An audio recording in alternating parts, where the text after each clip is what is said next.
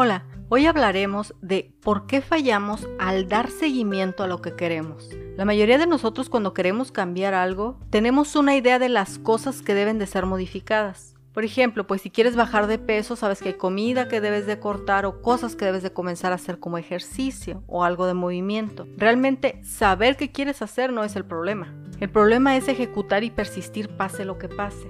¿Por qué entonces no le das seguimiento a las cosas que has decidido? Escoge cualquiera de estas opciones.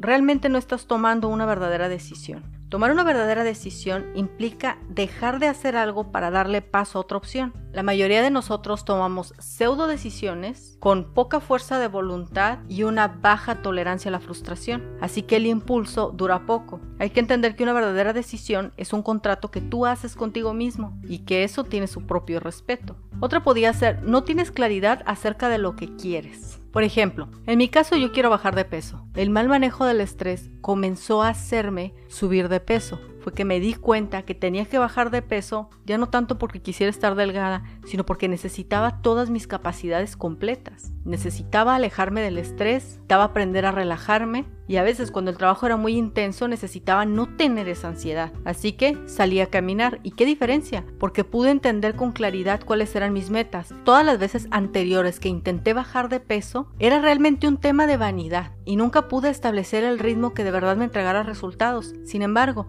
cuando dejé las clases de violín y me propuse trabajar solamente en aquellas cosas que efectivamente quiero ver en mi futuro, y me di cuenta que eso demandaba que yo tuviera una claridad de pensamiento, fue que ahora sí me puse a hacer ejercicio. Entonces entendí lo que realmente quería. La primera vez que quería bajar de peso era solo vanidad y la segunda ya tenía muchas más implicaciones. Mi trabajo, el propósito, la huella que voy a dejar en el mundo, ya, ya no era un deseo superficial. Entonces hay que tener claridad. Otra cosa que puede ser es que estás evaluando incorrectamente el costo de alcanzar lo que quieres. Fíjate, y aquí te cuento que yo un tiempo de mi vida estuve trabajando en un consulado y yo durante mi adolescencia, yo siempre tuve esta idea romántica de trabajar en un consulado, ya sabes, política exterior, la gente, la cultura, etc. Pero cuando entré al consulado, bueno, todo estuvo bien, ese ambiente estaba bien, hasta que fui a una reunión de cónsules y gente así como que de alto rango y me di cuenta que ese ambiente requería otro nivel de persona, requería que yo modificara muchísimas cosas de mí para poder estar ahí. Por consecuencia, poder perseguir un lugar ahí. Y realmente me di cuenta que no, no era lo que quería. La idea romántica de trabajar en un consulado estaba muy bien, pero yo no, yo no quería disponer de todo ese esfuerzo a fin de alcanzar esa meta. Sin embargo, ahora con mi trabajo estoy dispuesta y he hecho esfuerzos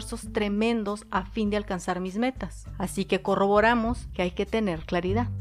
¿Por qué fallamos al darle seguimiento a lo que queremos? Bueno, también puede ser por las emociones. Si te dejas guiar por tus emociones, ellas te pueden impulsar y te pueden detener. Es mejor tomar decisiones racionales y mantenernos centrados. Obviamente somos seres emocionales, pero eso no tiene por qué dictar el rumbo de nuestras decisiones.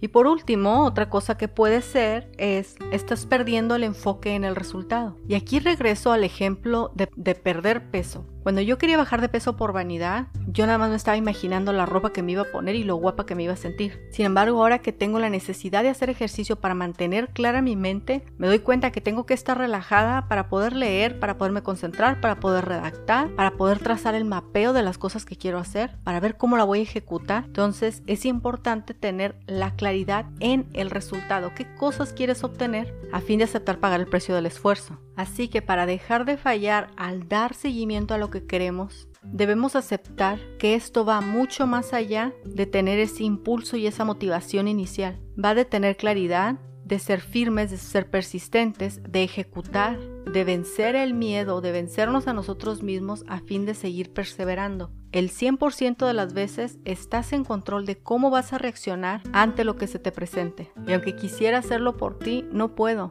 Tu determinación nada más depende de tu esfuerzo. Nos vemos la próxima.